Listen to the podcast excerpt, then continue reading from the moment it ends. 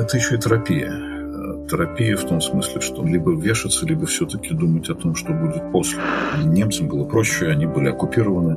Не стыдно говорить о сатане, не стыдно говорить о ядерной войне. Пусть собирается кто хочет, где хочет, и думает об этом самом будущем, лишь бы это делалось с позиции общечеловеческих.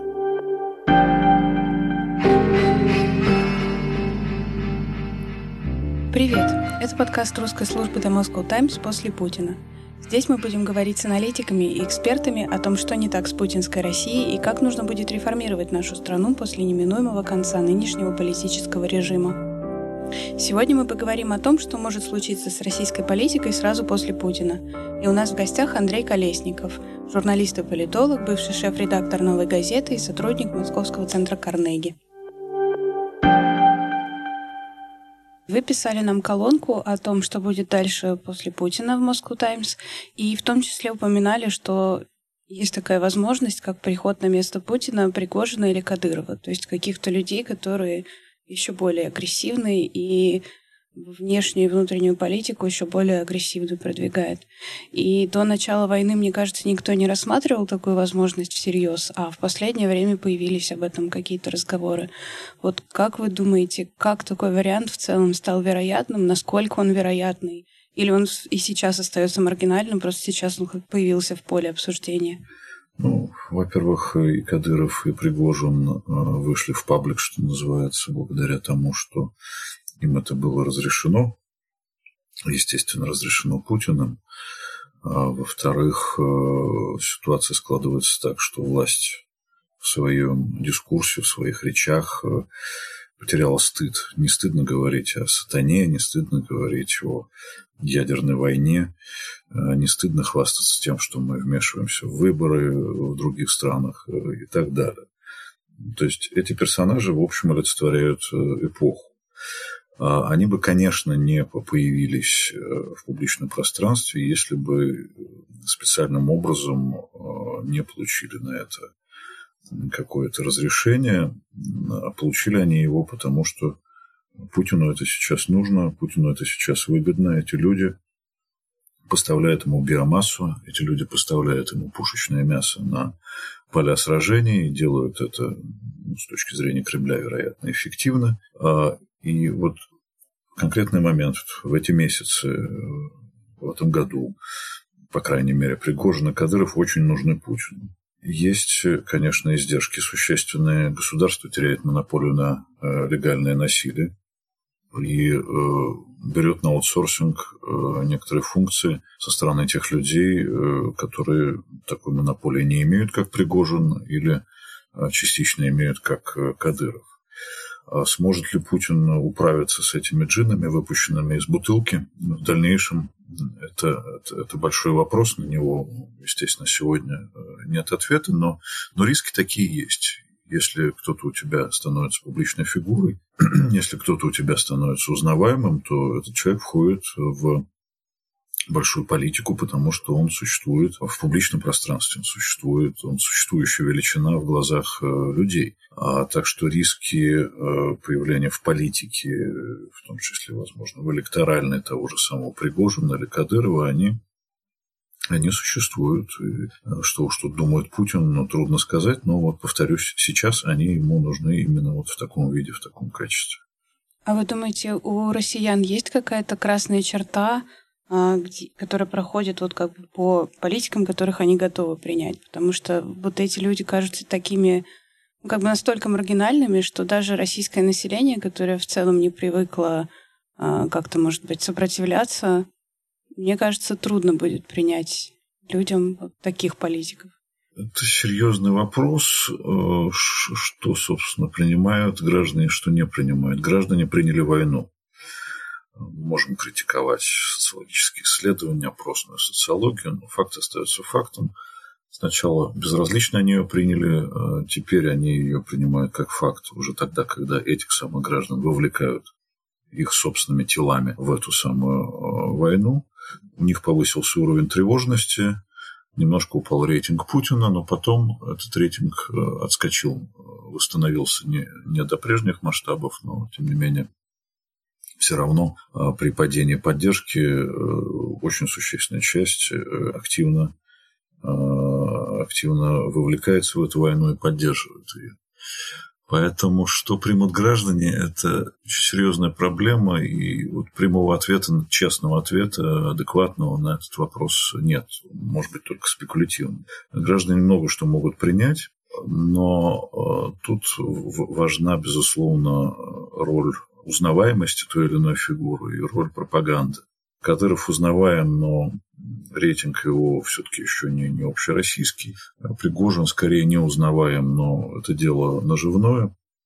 Путин тоже приходил в политику серой бюрократической фигурой, которая при всех возможных нормальных раскладах в нормальном государстве, в нормальной общественной среде, э, где существует демократия, ротация власти, он не мог быть избираемым политиком. Тем не менее, он э, очень быстро э, нарастил популярность и стал политиком по-настоящему избираемым. Так что варианты, возможно, разнообразные, и предсказывать здесь что-либо очень сложно. Другой разговор, другая как бы, так сказать, ипостась этой проблемы что то, чем пугали а, какое-то количество лет тому назад, давно уже, а, что вот если не Путин, то придут фашисты, вот э, э, эта логика едва ли приемлема, потому что совершенно не обязательно вместо Путина на свободных выборах, будь они действительно свободными какое-то количество лет тому назад, пришли бы какие-то фашисты. Если бы на второй срок пошел э, тот же самый Медведев, когда он был еще в нормальном э, ментальном состоянии, думаю, что у России были бы очень большие шансы, э,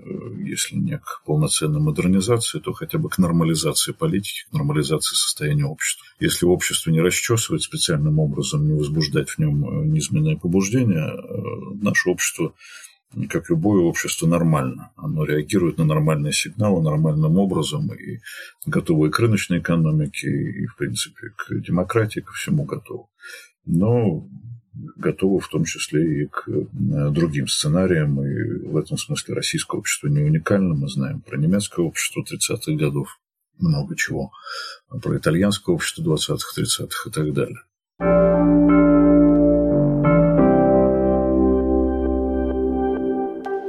Какие вы видите все-таки наиболее вероятные сценарии того, как будет происходить уход Путина? Потому что вот вы упомянули, например, а, Медведева, и недавно у нас был выпуск с политологом, который говорил о том, что, как ни странно, он все еще может стать одним из преемников Путина, как и наряду с множеством других людей.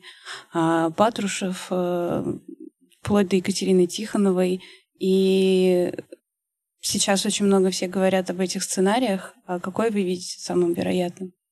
Будет ли преемник, или, может быть, он, наоборот, просидит э, до конца и пойдет на следующие выборы, или окончание войны станет окончанием режима тоже? В принципе, возможно, здесь некий пучок сценариев. Э, действительно, многое зависит от того, как будет заканчиваться война, но, как правило, среди всех сценариев самым реалистичным оказывается инерционный.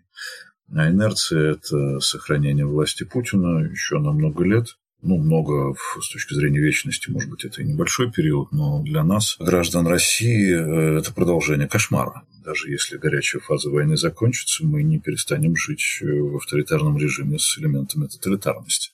Соответственно, э, в такой модели возможен вариант, наверное, преемничества. Казахстанский вариант показал, что очень опасно Путину терять, собственно, конституционные полномочия президента. И опасно уходить на позицию некого национального лидера, некого елбасы. Можно потерять власть, потому что эта власть делится с кем-то другим, у кого есть реальные полномочия президентские. Я думаю, именно поэтому Путин будет продолжать э, быть президентом. А, и в этой модели э, спокойный сценарий – это преемничество. Ну, то есть сценарий в каком-то смысле опробированный на Медведеве, Путину, в принципе, не понравившийся, но тогда он еще имел возможность вернуться. А дальше по возрасту ему вернуться уже будет довольно сложно, но время у Путина есть. Он не молод, но в отличие от э, Брежнева, в отличие от Сталина, в том же самом возрасте, он в большей или меньшей степени здоров по крайней мере, по возрасту. И все эти сказки о том, что он умирает, он болен, а давайте посмотрим, как у него вздулись вены на руке, ну, это очень слабые и неадекватные э, надежды. Соответственно, естественным образом это ощущают возможные преемники, и, естественно, на эту роль себя предлагает и Медведев, возможно, Кириенко, появление Пригожина с Кадыровым тоже можно оценивать как некое вступление в некую гонку на будущее, да, на, сильно на будущее. Я думаю, что есть еще множество игроков.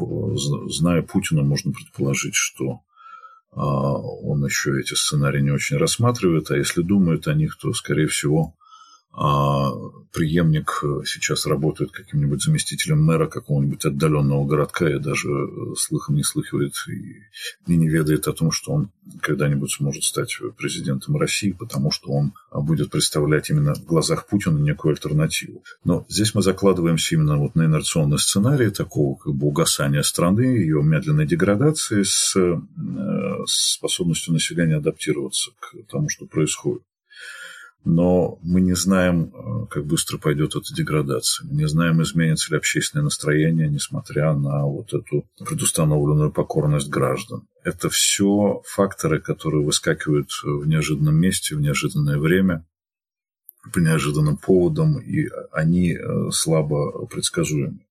Поэтому возможны некие серьезные черные лебеди для Путина. Накопленная усталость от него, от того, что он делает, от бесконечной депрессии в самом разнообразном смысле, от военной до экономической, социальной и даже психологической и ментальной. Это все очень серьезные штуки, которые могут сыграть, допустим, не сегодня на завтра, а там через несколько лет. Путин может оказаться не спасителем, а злодеем не уйдя вовремя. А вот это отсутствие ротации и авторитаризация режима это, это ловушка, в сущности, для него. И в историю, скорее всего, он войдет как глубоко отрицательный персонаж. Но когда эта история так его оценит? Э, при нашей или, ну, при нашей жизни, может быть, это слишком громко сказано, все-таки есть разные поколения, но старшее поколение могут и не застать период, я бы сказал, не то что модернизация, а нормализация России. Но все-таки вот раз вы написали нам об этом колонку, вы наверняка думаете, что как-то к этому нужно готовиться. Вот какая, может быть, тут подготовка? Только моральная или, может быть, что-то еще? Ну, зачем об этом думать? Вы знаете, в самые глухие советские годы были группы, кружки, которые занимались неким а, общественным проектированием в разных областях. В основном это были, конечно, экономисты. Именно поэтому молодая экономическая команда потом делала реформы а, после развала Советского Союза. А, они были готовы к преобразованиям экономическим. Это была самая подготовленная команда. А, то же самое и здесь. Нужно быть готовым к возможным переменам. А, хотя сейчас, когда перед нами не будущая какая-то глухая черная стена, стена, кажется, что это все бессмысленно. Но для многих, а, кто про это думает, пытается этим заниматься, есть какие-то группы, которые пишут образ будущего. Даже Кремль пытается писать образ будущего, как бы это смешно не выглядело в их исполнении. Это еще и терапия терапия в том смысле, что либо вешаться, либо все-таки думать о том, что будет после.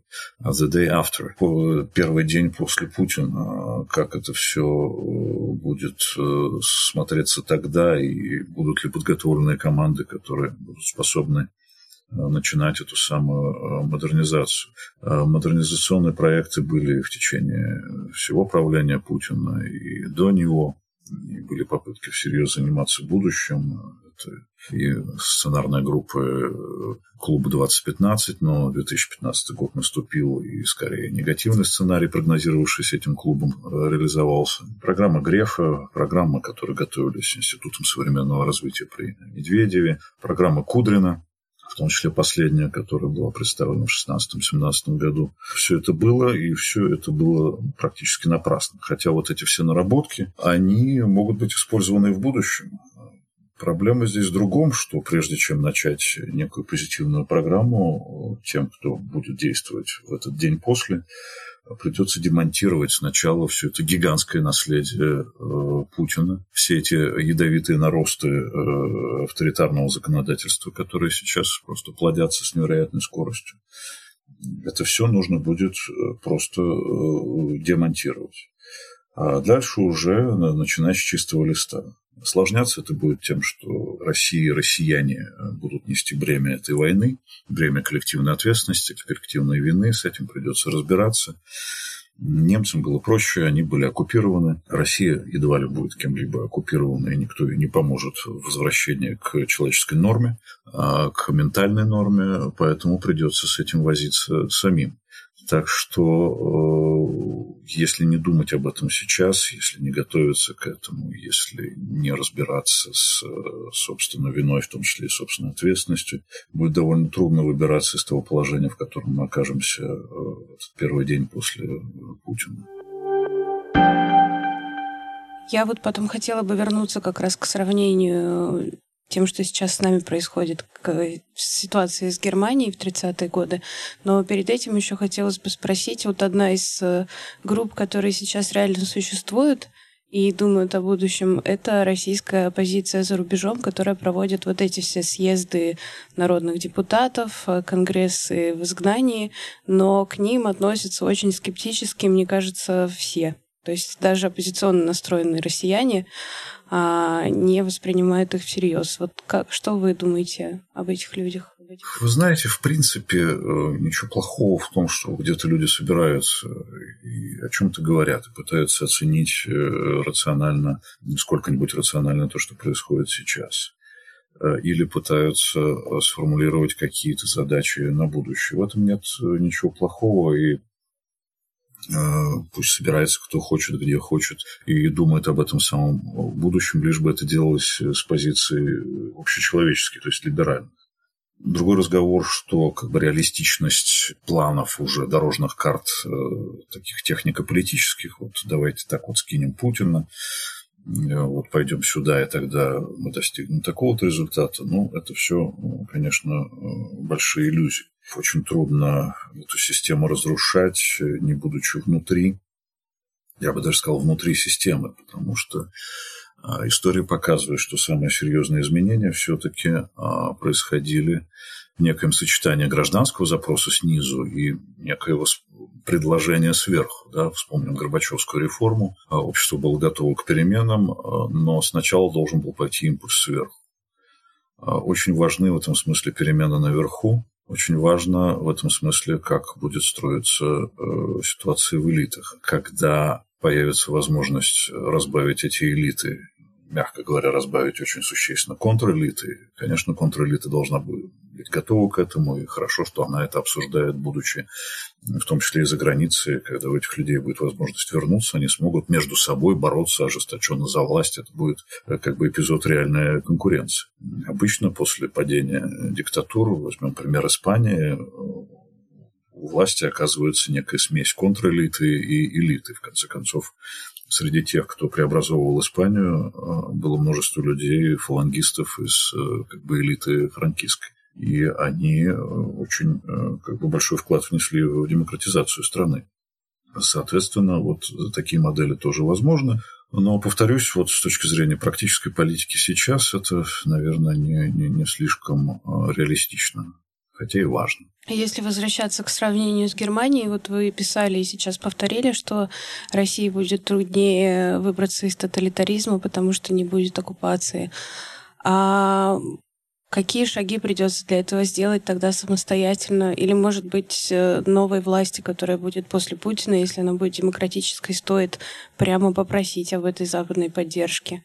А, вы знаете, прежде всего и самое главное э, для ухода из прошлого, да, в которое нас фактически загнала а, политика Путина, которая проводилась, конечно, в этом году прежде всего, но проводилась все годы его правления. Надо понимать, что это не однодневный процесс. Самое главное – это полный отказ от э, наследия э, авторитарного режима, построенного Путиным. Без этого ничего а, не получится. И отказ от наследия Путина в том числе включает в себя э, обратное открытие России миру. Возвращение из автарки в открытое некое состояние. Это касается, естественно, открытых рынков, открытия экономики, но и политического открытия демократизация невозможна без открытости э, миру и в том числе тому самому Западу, с которым э, Россия сейчас, э, как кажется, навсегда разорвала отношения. Но никогда ничего не бывает навсегда. Нынешнему поколению просто кажется, что оно будет жить вечно, и вечно будет вот такое вот замороженное автаркическое состояние. Это, знаете, как с ценами на нефть. Тоже всегда казалось, что они будут высокими до, до конца дней. А оказывается, есть некоторые флуктуации и изменения. А, так что, безусловно, речь пойдет прежде всего об этой самой открытости, уж там с покаянием или не покаянием. А это уже вопрос второй, вряд ли даже контрэлиты сразу начнут как бы каяться перед, перед другими народами, хотя все зависит от степени радикальности перемен от того, какие люди будут во власти. Если эти люди будут с жесткими, жесткими четкими моральными ориентирами, они, конечно, будут вынуждены в том числе э, э, каяться за грехи э, Путина и за грехи тех россиян, которые Путина поддерживают. И это, вообще говоря, нормально. Да? Здесь мы действительно вспомним некий немецкий опыт, опыт немецких лидеров, которые в ряде случаев преклоняли колени перед теми, кого они на эти самые колени когда-то ставили. Так что э, вот процесс политического освобождения страны должен включать в себя прежде всего, конечно, моральное освобождение, возвращение к нормальной человеческой морали, а не к тем духовно-нравственным, в кавычках, ценностям, которые теперь даже зафиксированы и кодифицированы в указе президента, который вышел буквально днями.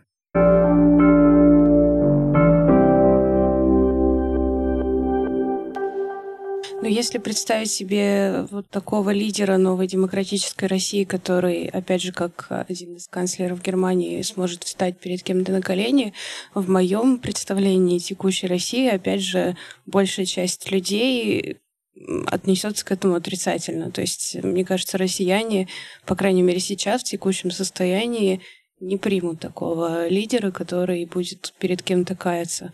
Вот как вы видите, нужно ли что-то делать специально для этого, чтобы изменить общественное мнение, или это просто действительно вопрос очень отдаленного будущего, и это будет происходить постепенно, когда же в той же Германии вот этот момент, он случился через, по-моему, десятилетие.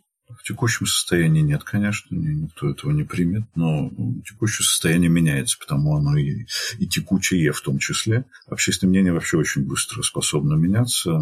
Как, собственно, и человек. Человек в нечеловеческих условиях ведет себя как не человек, а человек, попадающий в человеческие условия, вдруг начинает э, вести себя по-человечески, в том числе соблюдая нормы приличия и какие-то цивилизованные э, правила, следует им, начинает э, как-то вот перестают убивать э, себе подобного. Такое тоже вот случается. То же самое может произойти с общественным мнением и с нацией, если она попадет в сколько-нибудь э, нормальные, в том числе с точки зрения моральных ориентиров, условия э, существования. В целом, во-первых, да, это правда может занять годы, и в Германии все было не так гладко и сладко, как это представляется сейчас. Были колоссальные проблемы с этим.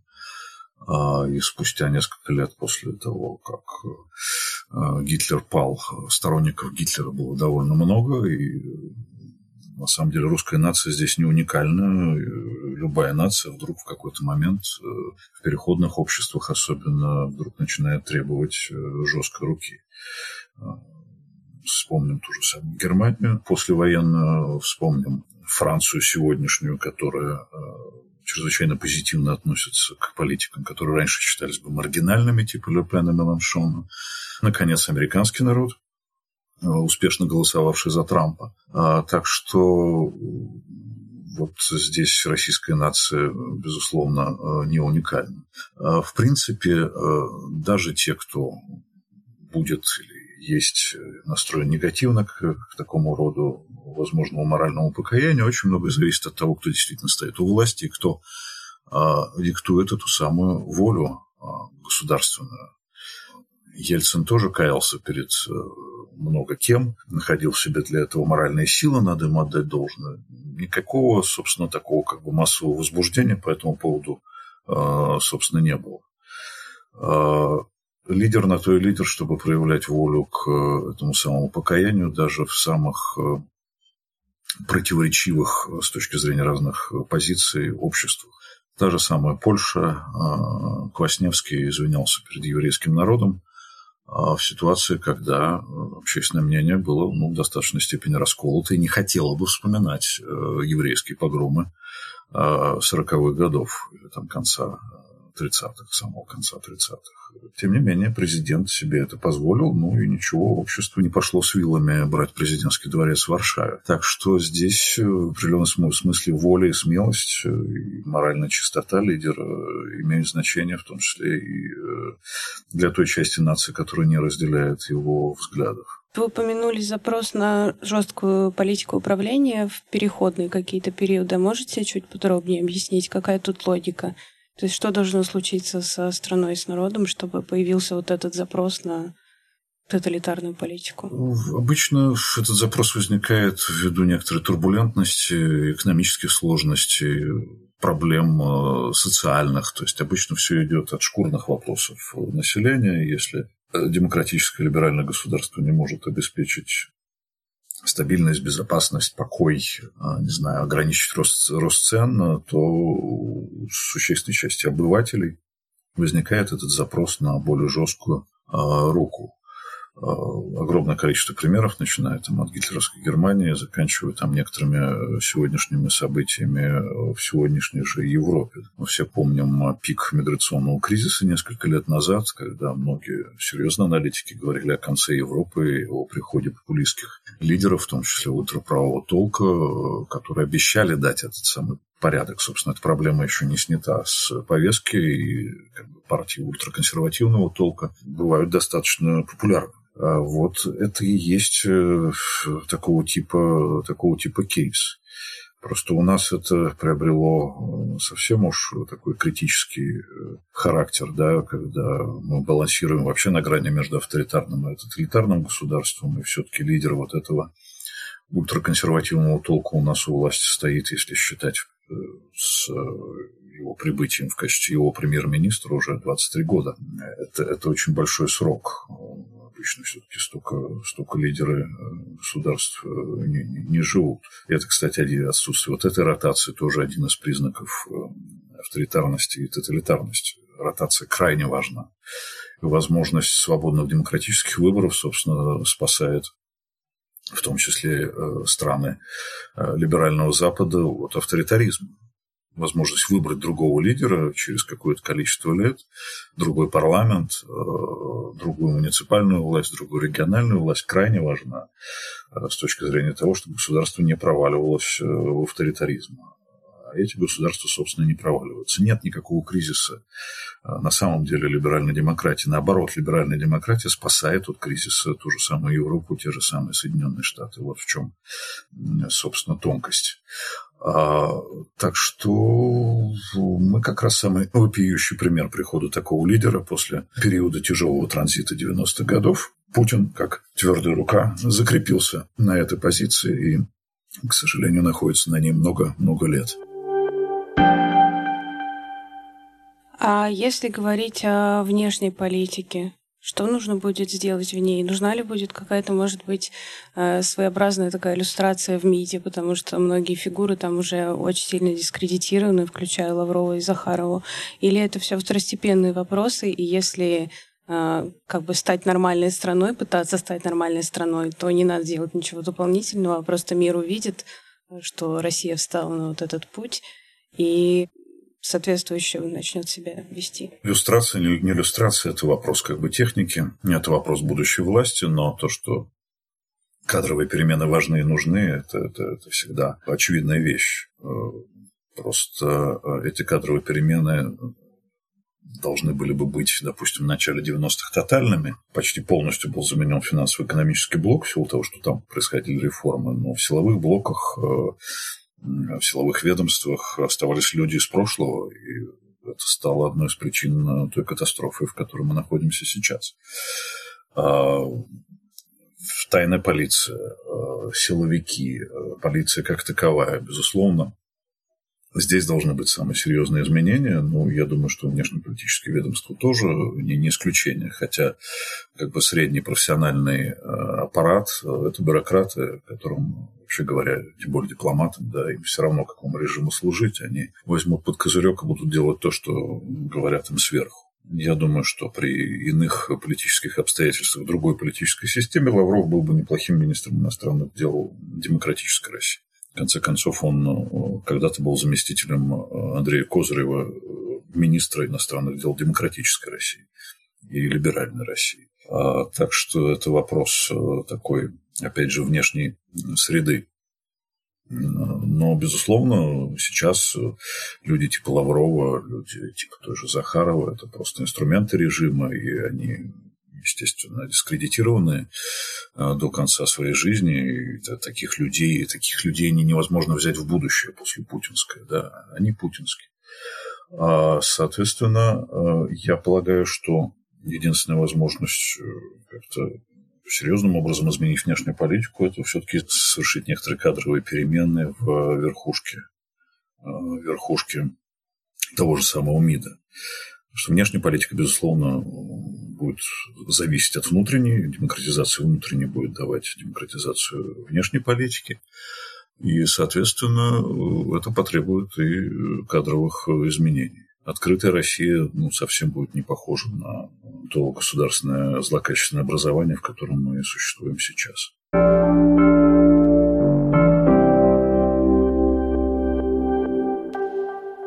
Еще один вопрос, который тоже очень часто обсуждают все в связи с возможным будущим, это то, что война в Украине у многих э, национальных республик России вызвало подъем национальной идентичности и какого-то противопоставления Москве. И на этом фоне появились разговоры о том, что разделение России было бы как раз не негативным, а одним из позитивных или, не, или нормальным просто сценарием. Вот как вы думаете, насколько вероятен такой сценарий, во-первых, а во-вторых, к чему это приведет? К новым конфликтам или действительно это поможет образоваться каким-то новым нормальным спокойным странам, не агрессивным? Ну, если мы говорим э, о пространстве СНГ, это как бы одна история. Никакой как бы империи или квазиимперии здесь быть не может, потому что даже те же самые центральноазиатские, кавказские государства, увидев э, то, что творит Путин, естественно, э, совершенно не собираются с ним каким-то образом более тесно объединяться у всех этих государств теперь будет э, собственный вектор, это вопрос их собственной безопасности и нормального развития. Мы видим, как ведет себя Казахстан, который абсолютно четко показал, что он э, уходит на Запад, несмотря на свое географическое положение, вообще собирается быть таким как бы азиатским тигром, и у, у Казахстана сейчас в силу деградации России гораздо больше шансов стать как бы таким э, лидером изменений на постсоветском пространстве. Я думаю, Такаев – это тот человек, который эти изменения может своей стране принести. А что касается самой России, я не верю, в отличие от существенной части моих коллег, в сценарий ее распада. Это страшилка, которая очень полезна самому Путину, Потому что Путин все время говорит, что Запад хочет распада России, расчленения. То же самое говорят все эти путинские значит, э, близкие ему люди типа Патрушева. Э, это, это, это одна из угроз, которая продается населению том смысле, что мы защитим вас от этой угрозы. Да? Мы не дадим России распасться, распасться, мы едины и все такое прочее. Одна из причин, по которой Россия э, не распадется, это чрезвычайная зависимость слабо развитых регионов, от федерального центра. А теперь число слаборазвитых регионов будет увеличиваться. Выравнивание развития, в том числе бюджетной достаточности, там, долга регионов, в том числе сейчас э, во многом зависит от центра. То есть зависимость регионов от федерального центра, от федерального бюджета такова, что они не могут существовать отдельно э, от э, вот этой самой федеральной бюджетной системы. Это, это очень серьезный фактор, потому что если вы, допустим, глава какой-нибудь этнической республики, вы решили отделиться, для этого вам нужны деньги. Вы должны, собственно, каким-то образом э, помогать своему народу выживать. Здесь нужно очень сильное как бы, национальное целеполагание, что мы хотим жить отдельно, да, в анклавом внутри, как бы вот, когда кругом кругом Россия. И на западе, и на востоке, и на севере, и на юге. Я не думаю, что есть такая воля у каких-то народов Российской Федерации, у которых есть собственное административное образование, а, к такого рода э, политике, не говоря уже просто об административных образованиях Российской Федерации. Так что это выдуманная угроза, э, и скорее она играет на руку Путину, чем э, против самого Путина. Тогда еще один вопрос в связи с этим. Вот форумы представителей национальных республик в изгнании тоже проходят за рубежом, и они там рассматривают разделение России и отделение от России как позитивный для себя сценарий. Но при этом, вот как вы уже сказали, это играет на руку Путину, потому что для большинства россиян это страшилка. Получается какой-то логический парадокс, что, с одной стороны, хорошо, когда кто-то даже за границей обсуждает возможные варианты будущего, и для них это позитивный сценарий для людей, которые это обсуждают, но при этом изнутри России для, может быть, большинства россиян они выглядят э, какими-то агентами Запада ужасными, которые хотят развалить страну. Ну, прежде всего, такого рода сценарий, конечно, рассчитан, я так полагаю, на то, что вот Россия остается центральная Россия, федеральная Россия, Кремль остается авторитарным, а мы вот такие вот демократические, как бы отделяемся от авторитарной России и как бы движемся по демократическому вектору. Ну, технически это тоже сложно, и боюсь, что это нереалистично. Но я-то говорю о сценарии как бы по большому счету, да, если меняется сама Россия, в Кремле меняется власть.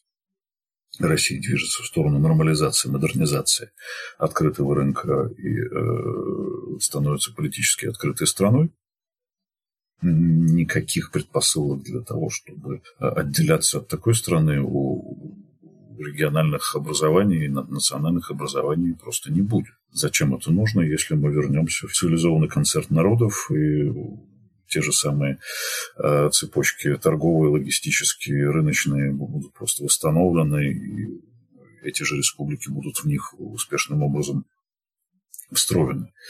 Э, так что это скорее реакция людей на сегодняшнее состояние Российской Федерации, которая, безусловно, испытывает период серьезнейшей деградации, в том числе экономической. Но э, думать-то надо не о положении этнических республик внутри э, авторитарной России, а о России будущего как демократическом государстве и своем месте внутри этого самого демократического государства. Ну, то есть, наверное, важно будет тогда э, в это раскаяние включить и национальные какие-то республики, или это уже менее важно? То есть, например, новой власти извиниться за переселение народов не только перед Украиной, но и перед народами, которые живут внутри России, за репрессивную политику Советского Союза и так далее. Ну, с трудным прошлым э, придется разбираться. Да, безусловно, прежде всего придется разбираться с недавним прошлым, с путинским периодом, но путинский период не, не в чистом поле вырос. Он, он прямой наследник э, сталинщины. Абсолютно прямой. Здесь есть э, связь такая, ну, можно сказать, что генетическая э, в каком-то смысле. Соответственно, вот страна не разобралась со своим трудным прошлым, страна стала восхвалять свои самые темные страницы, страна живет этим прошлым, питается им, легитимность Путина питается этим прошлым. И э, здесь вот как раз в области исторической политики все придется разворачивать очень существенным образом э, в обратную сторону, начиная со школьных учебников и заканчивая вообще бытовыми представлениями собственной истории. А, это крайне важно крайне важна историческая политика для Путина, но для постпутинских властей разворот исторической политики, а от э, путинщины и мединщины, скажем так, э, и чубарьяновщины, это, это очень важно будет задача. Ну, здесь вопрос как бы покаяния перед какими-то народами, так сказать, возможно, он и стоит, но здесь дело тонкое. Сейчас пока Путин вовлек э, существенную часть, э, в том числе этнических республик, в свою специальную военную операцию. Эти люди там гибнут, эти люди там убивают. А, и они представляют собой часть той России, которая э, сейчас в глазах мира выглядит как агрессор. А, соответственно, ну, Здесь э, отношения с, с этими народами – это отдельная тема. Скорее придется разбираться по большому счету собственной историей до, до, до как бы российской, советской истории и э, с историей путинизма в общем таком как бы плане. И напоследок, наверное, такой завершающий вопрос. Как у вас менялось отношение к каким-то более или менее вероятным сценариям того, что будет дальше на протяжении вот времени с начала войны? Потому что я знаю многих людей, которым казалось э, в начале, э, в марте, в апреле, что режим сейчас рухнет, что это был такой шаг, который вот уж точно станет концом. Потом постепенно большая часть людей начали понимать, что это надолго, какие-то сценарии начали меняться. Вот как у вас это происходило? Я никогда не считал, что режим э, быстро рухнет. Я с самого начала полагал, что то, что происходит, э, это, наоборот, такой момент консолидационный для существенной части нации, к сожалению. А, и инерция этой консолидации она может оказаться достаточно долгой. То глухое недовольство, которое сейчас э, наращивается, безусловно, оно не либеральное и не демократическое, но, тем не менее, это недовольство Путиным и тем, как складывается жизнь в стране. А, так что это очень сложные, длительные инерционные процессы. Да, от некоторых коллег я слышал, что, слышал еще весной, ну уж теперь-то режим, конечно, пойдет э, к осени, а, режим к осени не, не то что не пал, он э, стал гораздо более откровенным, потерявшим стыд. Э, режим, который объявил военную мобилизацию, ну, как, как это могут, могут себе позволить только а, те режимы, которые считают себя устойчивыми. Эта устойчивость, конечно, подвержена эрозии, именно ввиду вот таких вот экстраординарных шагов, но эта эрозия, боюсь, все-таки э, во времени растянута. А, так что это более долгая и более тяжелая история, чем мы себе э, представляли поначалу. Мы видим, насколько устойчив белорусский авторитарный режим. Мы видим, насколько устойчив, например, венесуэльский авторитарный режим. Несмотря на полный распад экономики, каким-то образом, и несмотря на то, что там оппозиция была гораздо более организованной, чем даже у нас. Ничего, каким-то образом диктатор там э, сидит. Это заставляет пересмотреть некоторые былые э, представления в политической науке о том, как э, устроены диктатуры и насколько они стабильны. Я боюсь, что все, что было наработано в предыдущие годы, ну, не все, но частично э, уже перестает э, работать даже вот классические какие-то исследования авторитарных режимов. А то, что показал Путин в 21 веке, это нечто, конечно, феерическое, фантастическое. Это, заслуживает как бы отдельного изучения и понимания. Здесь вот такие поверхностные подходы, но они, они не годятся. Нужно смотреть глубже, в том числе в состоянии элит и в состоянии общественного мнения, общественных настроений. Если как-то подытоживать, получается, что нужно готовиться к игре в долгую, к тому, что придется ждать долго, но тем не менее думать о будущем все равно нужно, потому что без каких-то прогнозов можно оказаться потом совершенно не готовым к тому, что начинает происходить. Не то что прогнозов даже, а готовности э, как-то формулировать э, параметры этого самого будущего. А, тут вот мы недавно с коллегами, некоторыми с которыми писали последний доклад Института современного развития, он увидел свет в 2011 году, он назывался «Обретение будущего». А, я посмотрел этот доклад, мы даже собрались там большими остатками команды, которая работала над этим докладом.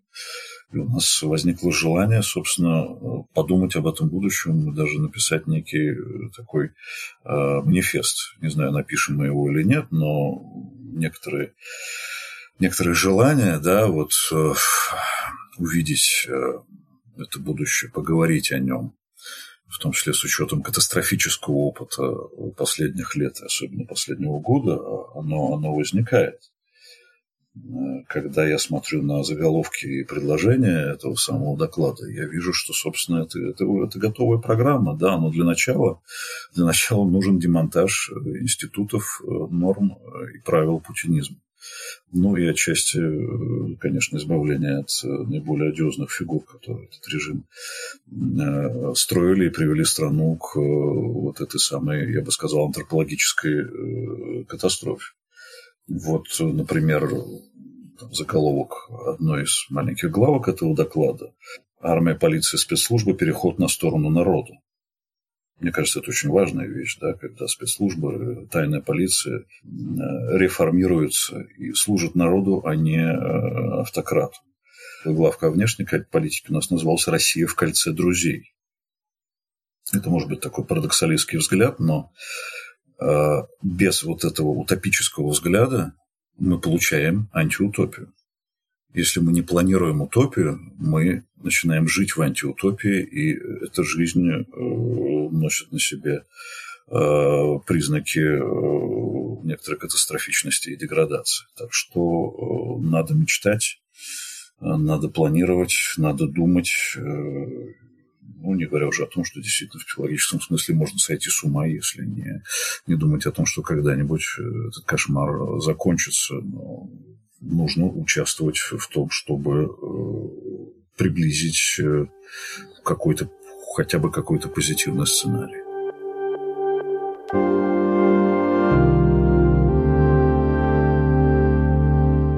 Спасибо, что слушали нас. С вами был подкаст русской службы The Moscow Times после Путина. Подписывайтесь на нас на всех платформах, где вы слушаете подкасты.